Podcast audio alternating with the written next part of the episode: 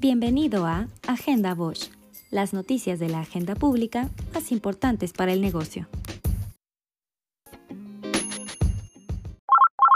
Hola, Pa, feliz día del padre. Hola, princesa, gracias. Ya el Uber me trajo el pastel y las cervecitas. Al rato me las echo a tu salud. Sí, ya podremos festejar juntos. Yo me espero, no te preocupes. Por ahora lo importante es cuidarte.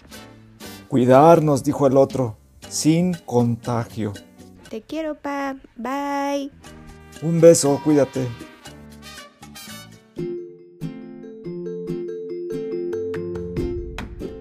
Nuestra ambición en el largo plazo es un Bosch sin contagio.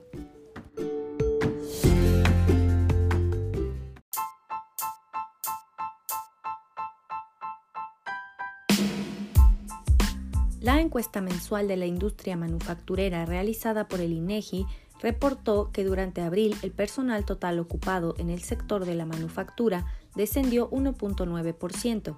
En el mismo mes, las horas trabajadas en la industria mostraron una reducción de 28.6% en comparación con el mes previo. Las horas correspondientes a la labor de los obreros disminuyeron 31.4%, mientras que las del resto de los empleados cayeron 24%. Las remuneraciones medias reales pagadas en el sector retrocedieron 2.1%. De manera desagregada, los salarios pagados a obreros fueron inferiores en 3.8% y los sueldos pagados a empleados en 0.2%. Como resultado de la crisis por COVID, entre 2020 y 2021 se pronostica una caída de entre el 30 y 40% en la inversión extranjera directa mundial. Actualmente, el 48.75% de la inversión extranjera que México recibe se encuentra en la industria manufacturera. De acuerdo con la Secretaría de Economía, durante 2020 México se ha mantenido como el principal socio comercial de Estados Unidos. Las ventas en línea durante la campaña de Hot Sale sumaron ingresos por 20.155 millones de pesos, un incremento de 81.9% respecto al año pasado. Se reportaron 7.1 millones de compradores nuevos, superando la meta establecida de 4 millones. La séptima edición de la campaña estuvo integrada por 440 empresas, 75% grandes cadenas y marketplaces y el 25% restante correspondió a pequeñas y medianas empresas. La, categoría de retail registró un alza en venta de 158% respecto al año anterior. Datos oficiales del Banco de México indicaron que el peso mexicano cerró el 18 de junio con pérdidas contra el dólar. La cotización concluyó en 22.7 pesos por dólar como resultado de la recuperación económica mundial y el posible rebrote de coronavirus en algunas regiones del mundo, además de los datos de desempleo publicados en Estados Unidos. Al cierre de la jornada del jueves 18 de junio, en México se contabilizaron 165.000 casos acumulados, 23.528 casos activos y 19.747 decesos a causa de COVID-19. Algunos estados, como Jalisco y Nuevo León, pronuncian la curva ascendente de casos. Con la actualización del semáforo de riesgo de esta semana, la mitad del país pasó a luz naranja, lo cual se vio reflejado en el incremento generalizado de la movilidad.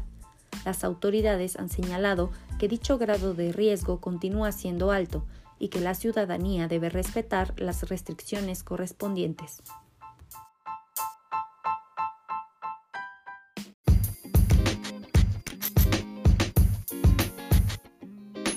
Mantente siempre informado con Agenda Bosch. El valor de la producción generado por las empresas constructoras en México registró una caída en términos reales de 19% en abril de 2020 respecto al mes anterior. El personal ocupado total descendió 10.3%, y las horas trabajadas en el sector retrocedieron 13.6% de acuerdo con cifras publicadas por el INEGI.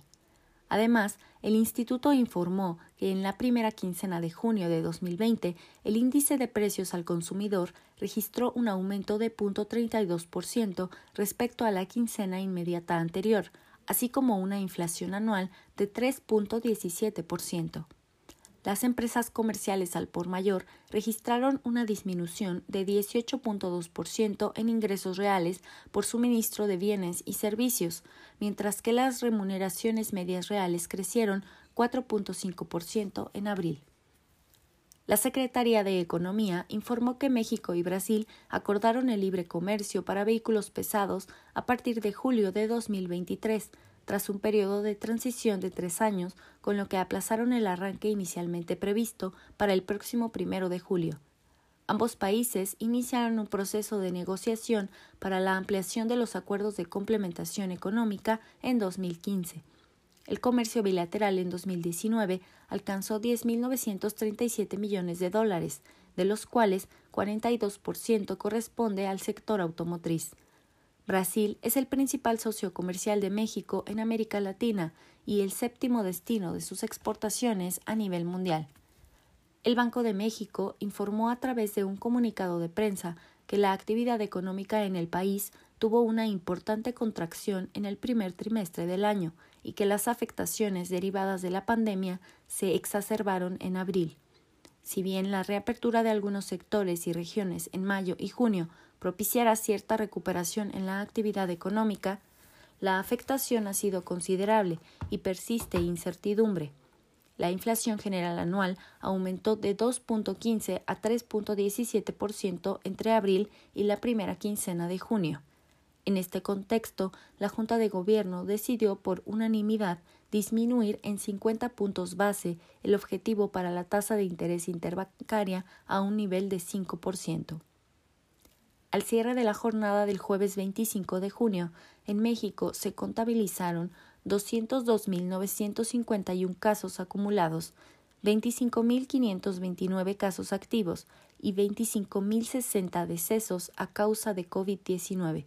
La Ciudad de México y el Estado de México concentran alrededor de un 40% de los casos. Sin embargo, la epidemia muestra un crecimiento sostenido en todo el territorio.